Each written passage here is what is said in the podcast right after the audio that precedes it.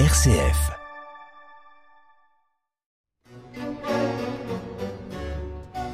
Les grands classiques sur une RCF.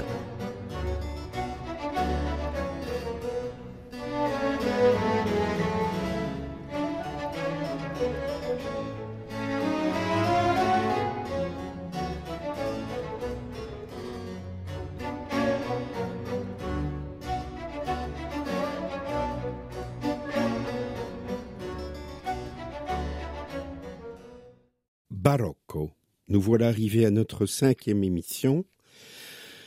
Pra- praticien hors de pair, comme nous le disions en reprenant les mots de Gilles Cantagrel, Bach jouait lui-même des diverses familles d'instruments. Sa maîtrise confondante sur plusieurs instruments à clavier et à archet, mais aussi une immense expérience acquise jour après jour, ont fait de lui un grand connaisseur en facture instrumentale, fort d'un goût prononcé pour l'artisanat du sonore, au point de prêter au maître des perfectionnements sur des instruments, voire des innovations comme celle de la viol- viola pomposa, l'alto solennel. Sa prédilection allait à l'alto, que nous allons apprécier dans la transposition pour le violon alto réalisée par le grand artiste français Gérard Cosset de la gavotte 1 et 2 de la suite numéro 6 BWV 1012 en sol majeur pour violoncelle seul. C'est un enregistrement Virgin Classics datant de 2010. Suivra directement la même gavotte 1 et 2 de la même suite, mais pour violoncelle seul cette fois, interprété par Pierre Fournier et enregistré chez Archive en 1961.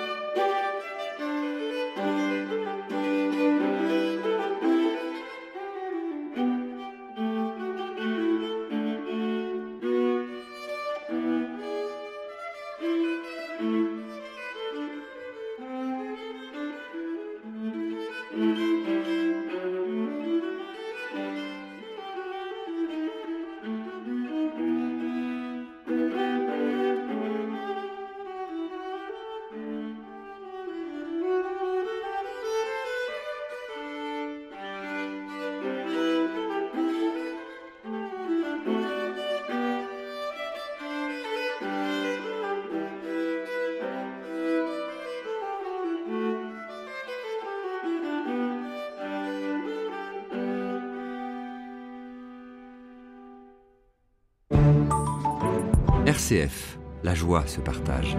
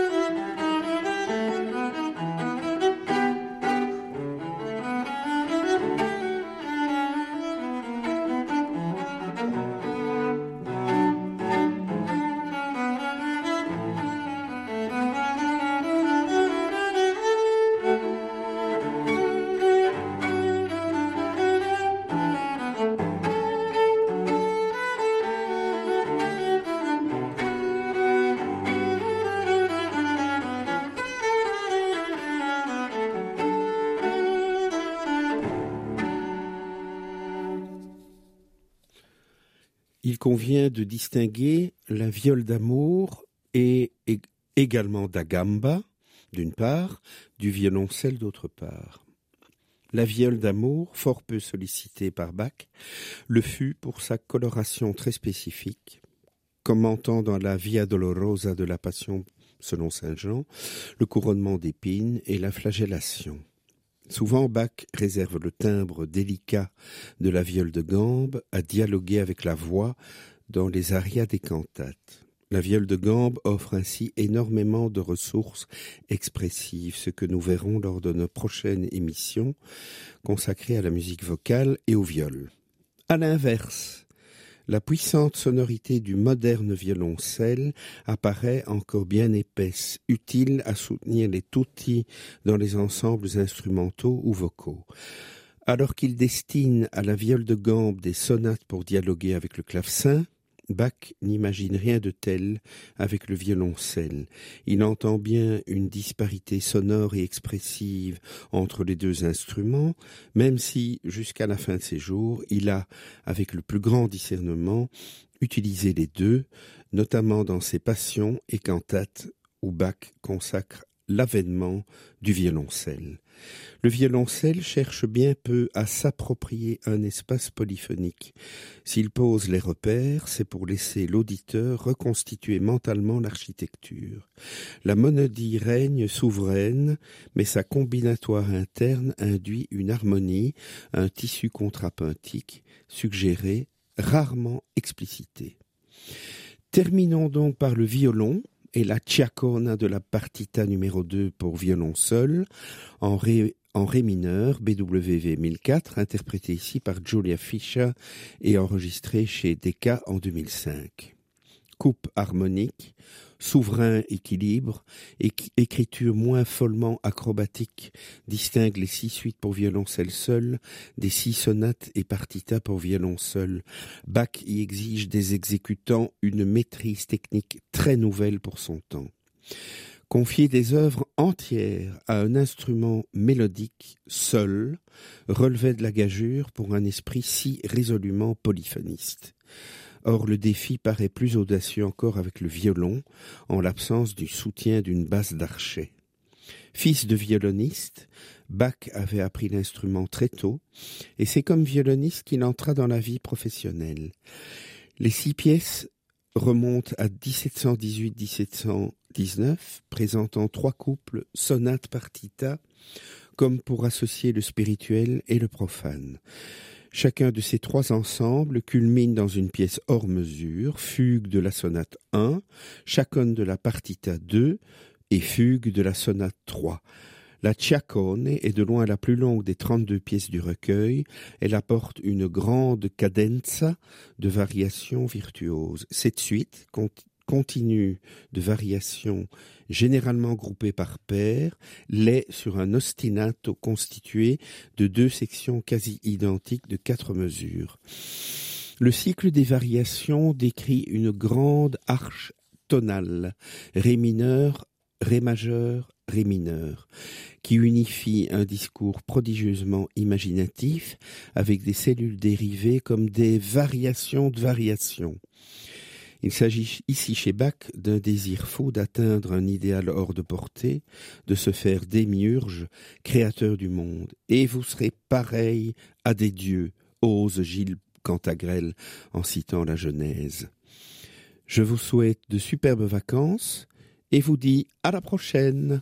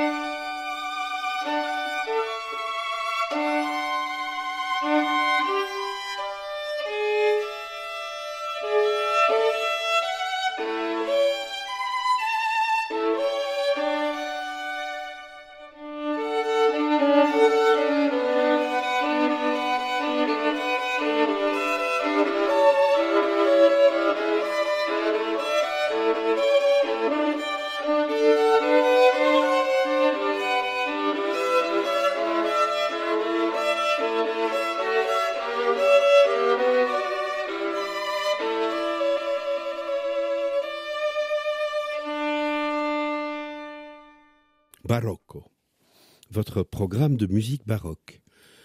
Les deux numéros du Barocco de ce jour prolongeront notre exploration de la planète baroque. Nous avons montré déjà que Jean-Sébastien Bach s'inscrit dans une longue lignée de compositeurs ayant exercé sur son œuvre une influence indélébile. Simplement, Bach signifie pour toujours l'acmé, l'apogée de l'excellence musicale de son temps. Nous nous penchons aujourd'hui sur la vie et l'œuvre de Heinrich Schütz, qui naît à une époque qui ne peut qu'influer sur ses compositions. En 1577, huit ans avant sa naissance à Weisenfels, précisément cent ans avant celle de Jean-Sébastien, la mort emporta 660 pestiférés, soit près du tiers de la population. En 1585, on y dénombra 596 victimes, en 1599 492 et en 1610 plus de 900. À ces épidémies de peste et de dysenterie, s'ajoutèrent les ravages d'une guerre particulièrement sanglante, la brutalité des idéologies et les exactions d'une justice hystérique. En 1589, au couvent de Quenlinburg-Harz, on brûla en une seule journée 133 sorcières. Le siècle entier était hanté par la mort, mais les horreurs du monde réel n'étaient peut-être que le théâtre visible d'ébranlements intérieurs d'une autre cruauté. C'est que depuis peu, l'homme galiléen avait été projeté dans la solitude des espaces infinis. Depuis peu aussi, son temps ne se déroulait plus au rythme des saisons, mais à la cadence des minutes et des secondes, plus mesurable donc, plus inéluctable. L'ordre ancien n'était plus. Ajoutons à tous ces cataclysmes que Schütz perdit en l'espace de quelques années ses parents, sa très jeune épouse, son frère unique et ses deux petites filles. Comment ne pas le comprendre, lui qui nous parle avec une réserve émouvante de son existence presque pénible?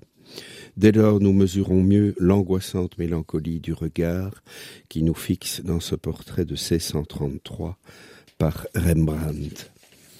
Lorsque cet homme-là nous livre les musicalische exequien, nous sentons que la mort, il l'a médité longuement, qu'il en a connu la douleur, mais qu'il l'a aimé aussi, parce qu'elle seule peut nous délivrer de ce monde. Si tu vis pour le monde, tu es mort, et si tu affliges le Christ de souffrance, or si tu vis dans ses blessures de sang, il vit dans ton cœur. Inutile de paraphraser de telles pensées. Homme de lettres, Schütz a laissé une poésie d'un puissant souffle luthérien et d'un très haut niveau formel comme dans ses dédicaces éplorées des musicalische exequien. Le châtiment et la punition que le Dieu tout-puissant, avec raison, nous a jusque-là infligés par les horreurs de la guerre, par la suite de nos graves péchés et de nos grands méfaits, ne suffisait-il pas? Fallait-il, ô digne héros, que la colère de la mort t'enlève à nous, en des temps aussi troublés, augmentant encore notre misère et nos souffrances? En des temps aussi troublés, cette phrase résonne aujourd'hui de manière cinglante. Nous sommes à nouveau plongés dans la mort due à l'aveuglement de quelques-uns disséminés de par le monde. Seulement, il n'est pas sûr que notre temps accepte de reconnaître ses fautes. Pas sûr non plus que ce soit une quelconque divinité qui nous inflige la guerre. Si Dieu existe, il a voulu plus que probablement que l'homme prenne ses responsabilités, à moins qu'il s'agisse d'une création humaine, d'un machiavélisme et d'une perversion sans borne. Ces paroles s'adressaient à Heinrich Reuss Postumus, le seigneur de Gera, Schleitz et Lobenstein mit Plauer, le commanditaire de l'œuvre. Rappelons que l'Allemagne n'existait pas alors. La Germanie était alors constituée, constituée d'environ 350 parfois micro-États. Le Seigneur ne fut pas un grand prince, mais un homme d'une grande culture, nourrissant sa mélancolie de musique religieuse. Voyant sa mort approcher, il acheta un cercueil d'étain, à l'intérieur duquel il fit ciseler un choix de textes bibliques. En 1635, il demanda à Schütz de les mettre en musique en vue de ses obsèques.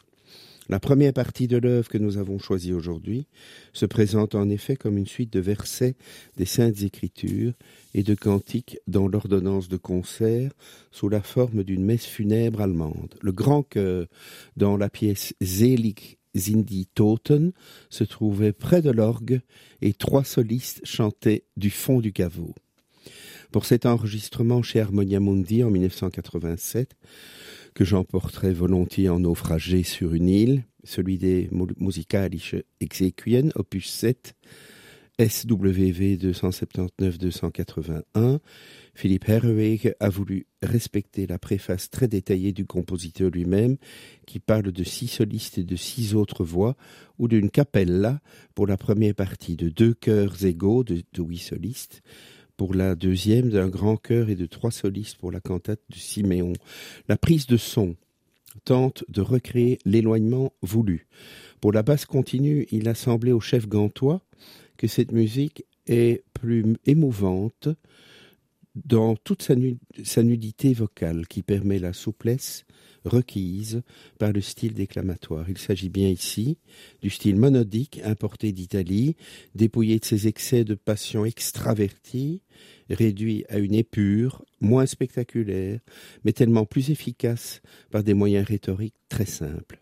Schütz réussit ici à recréer un climat d'une intensité lancinante et Herweg voulait nous rendre un Schütz très éloigné de l'ancêtre austère, rigide et ennuyeux auquel tant de versions chorales nous avaient habitués. Assez parlé, écoutons maintenant le motet Also hat Gott die Welt geliebt, SWV 380.